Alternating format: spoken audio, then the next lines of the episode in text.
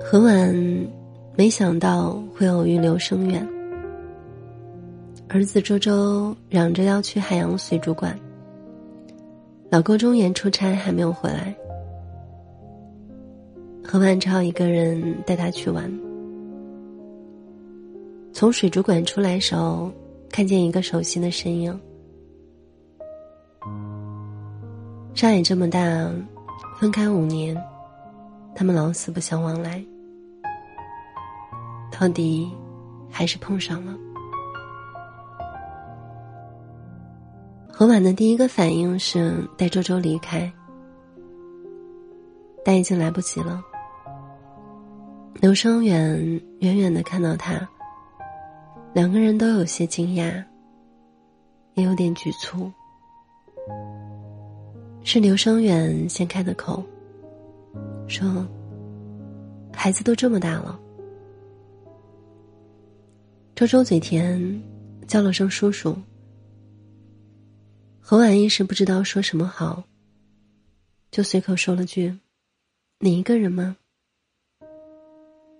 刘生远说：“不是，还有我爸妈。”正说着，两位老人朝这边走过来。看到何婉，刘生远的母亲有一点激动。他上来握住何婉的手，不停的叫着：“小婉，小婉。”再看到旁边的周周，老人的眼眶瞬间湿润了。何婉有一点尴尬，刚好闺蜜打过来电话，她对刘生远。还有两位老人说：“我有点事，先走了。”脸上强撑着的那点笑容，在转身的那一个瞬间，终于松下来。在地下车库找到车，儿子周周在后座问：“妈妈，你怎么了？”何晚看一眼后视镜里的自己。才发现，自己整个人都蔫掉了。就在刚才，刘生远的母亲说：“小婉，要是你和刘生远结婚了，那该多好。”现在，我们的孙子也该有这么大了。语气里有太多的遗憾，尽管自始至终。何婉和刘生远父母的关系都很好，但他真的有点厌弃听到这句话。明明当初是他们的儿子刘生远不要他的。五年前，何婉差一点就嫁给刘生远了，真的只差那么一点点。他们婚纱照都已经拍好了，婚礼和领证的日子已经找大师算好了。朋友圈里也已经周知亲朋好友，他们即将成为合法夫妻。可就在婚礼的前一周，刘生远去参加了一个同学聚会。回来后，他悔婚了，理由是他在同学会上遇到当年暗恋的姑娘，两个人一聊天，才发现姑娘当年也是喜欢他的。于是，一拍即合，决定不惜一切代价在一起。何婉一开始觉得这是个笑话，他太了解刘生远了。工科男刘生远向来理性冷静，而且又克制。就算他真的在某一个时刻为谁动了心，肯定也会权衡利弊后，把那点感觉压下去的。所以。当刘生远来跟何万说这件事情的时候，他完全没有当回事儿。三十二岁的刘生远毕业于名校，在外企做到总监的位置，再加上长相尚可，性格尚可，有姑娘喜欢很正常。有曾经没看上他的老同学来表达好感也很正常。但综合各方面。刘生远会娶她的人，只有他何婉。何婉有这样的自信，所以他在听完刘声远这番话之后，继续健身减肥，只等在婚礼那天，做刘声远最美的新娘。直到刘声远把东西从屋里一件一件的搬走，何婉才不得不承认，他的新郎真的跑路了。突然悔婚的刘声远惊呆了所有人，所有人都觉得刘声远一定是疯了，包括刘声远的父母。何婉的履历和刘声远不相上下，而他对二老更是体贴和尊重。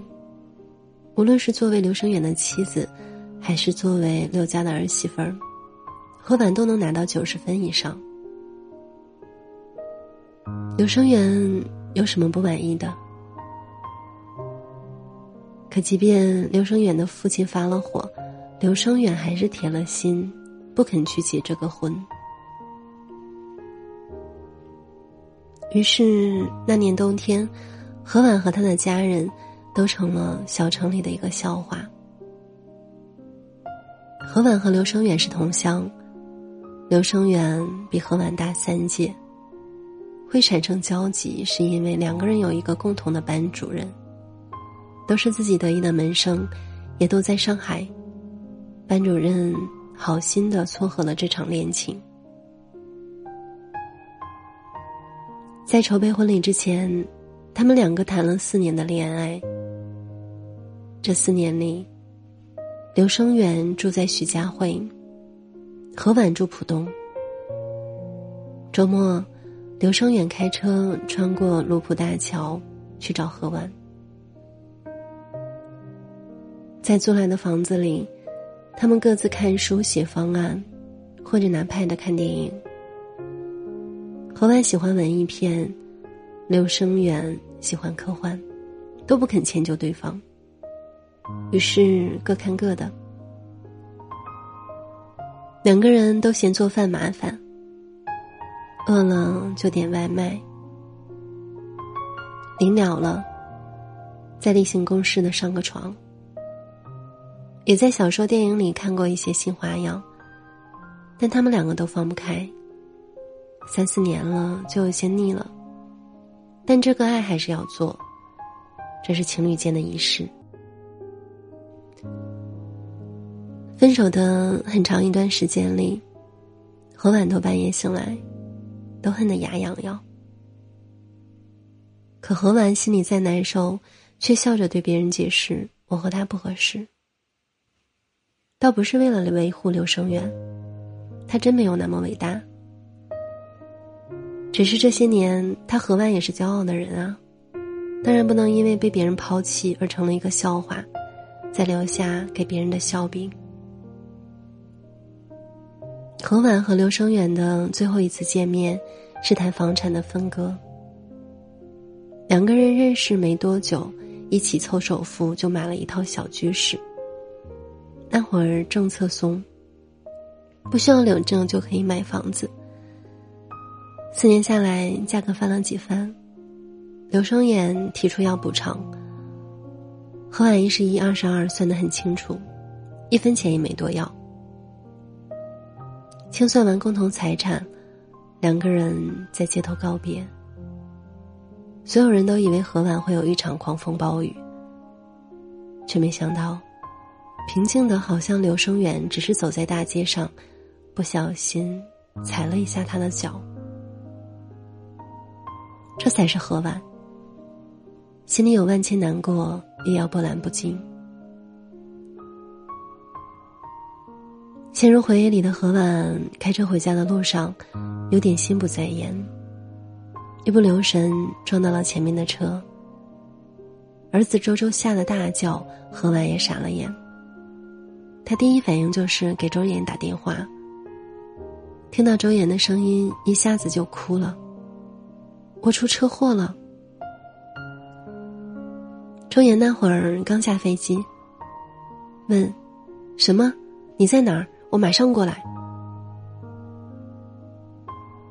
还好，并无大碍。周岩赶到后，和对方友好协商，和平解决了问题。何婉在这样的画面里想起以前和刘生远在一起时，有一次开车撞到了护栏。但这件事，他提都没跟刘生远提起。在他和刘生远的相处模式里，是各自管好自己的事情，不给对方添麻烦。但和周岩在一起，好像无论遇到什么事，他第一时间想到的就是他。回去的路上，周岩一边开车一边问何婉：“你怎么了？脸色好像不太对啊。”何婉心里的那点烦躁还没消去，他闷声不说话。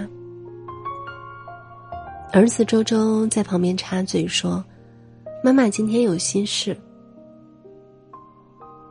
周岩就被逗乐了，说：“去去去，小屁孩懂什么心事？”回到家，何婉依然闷闷不乐。周岩追问：“你到底怎么了？”问到第五遍时，何婉有点不耐烦了，说：“你这个人烦不烦啊？”说完，他甩门而去。可何婉前脚刚走，周岩就追了出来。何婉停下来，朝周岩嚷：“你干嘛跟着我？”周岩傻呵呵的笑着说：“吵架当然要奉陪到底啊！”那一刻，何婉心里的某盏灯突然就亮了。街边的烧烤摊，还有身边的周岩，让他心里有满满的温情，那点烦躁不安，慢慢的。就消散了。五年前，刘生远在和何婉分手后不久，很快就结婚了。他在同学会上遇到的那女孩子，叫尤美。何由何婉从别人的八卦里大概知道，无论是学历、工作还是长相，优美都不及他。可刘生远却偏偏选择了他。那段时间，何婉表面上不动声色，心里却堵着一口气，要将自己嫁出去。他参加各种各样的相亲，最后挑中的就是周岩。周岩好是好，但比起刘生远，到底还是差了几分。周岩是电台记者，传统媒体不好混。而周岩在金钱和名利上又有点清高，于是更加挣的不多。但周岩这个人很风趣，很好玩，不到一个月就收服了何婉的心。三个月以后，何婉嫁给了周岩。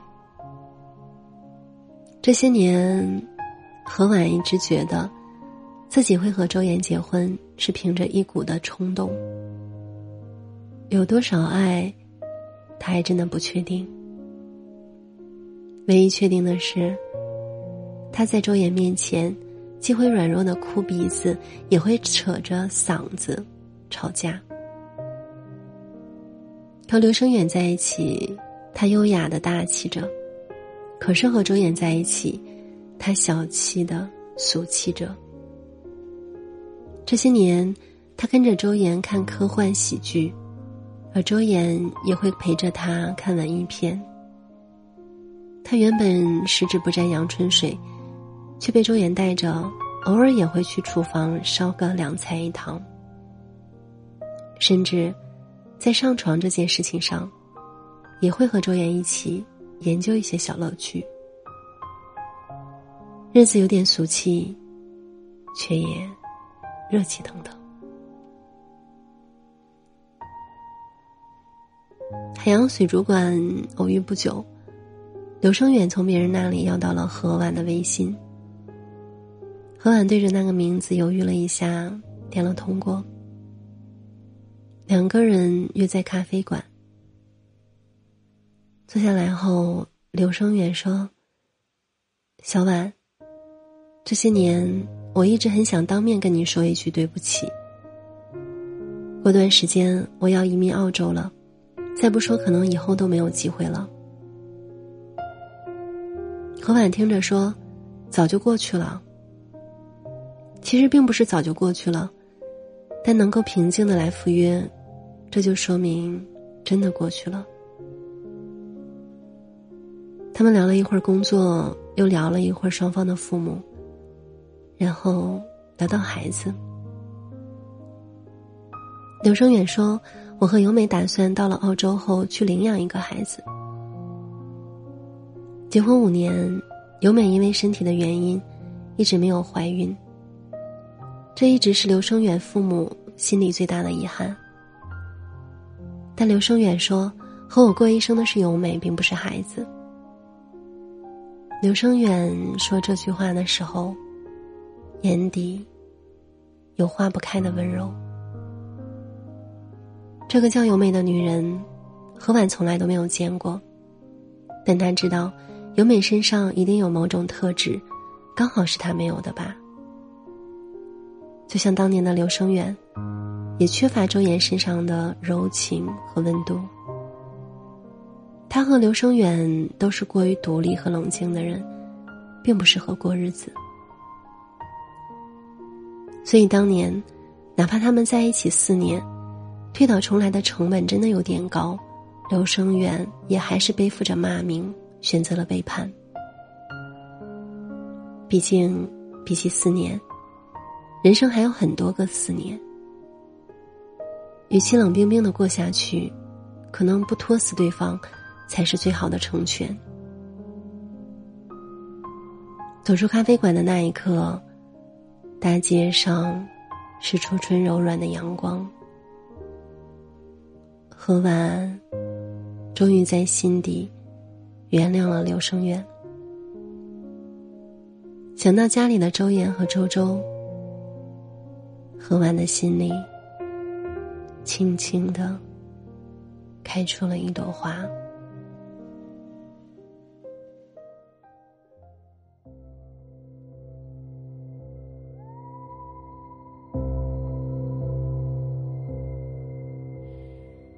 我是只画上孤岛的蓝鲸，有着最巨大的身影。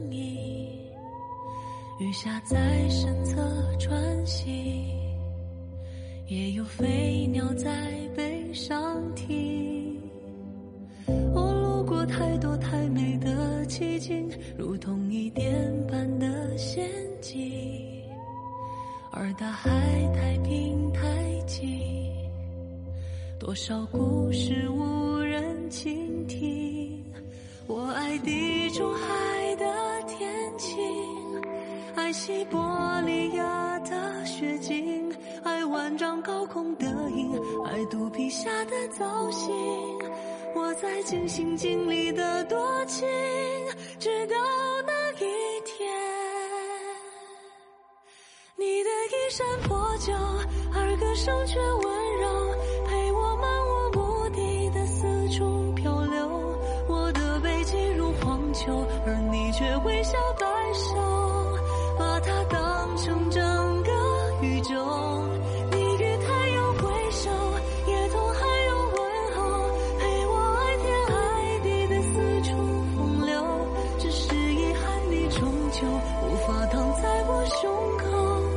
欣赏夜空最辽阔的不朽，把心。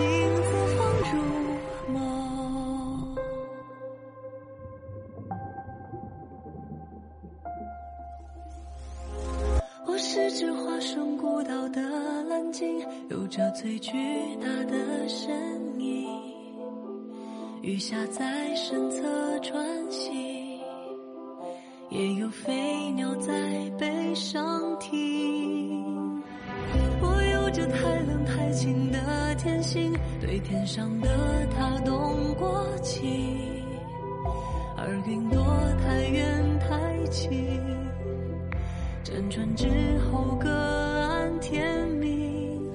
我未入过繁华之境，未听过。喧嚣的声音，未见过太多生灵，未有过滚烫心情，所以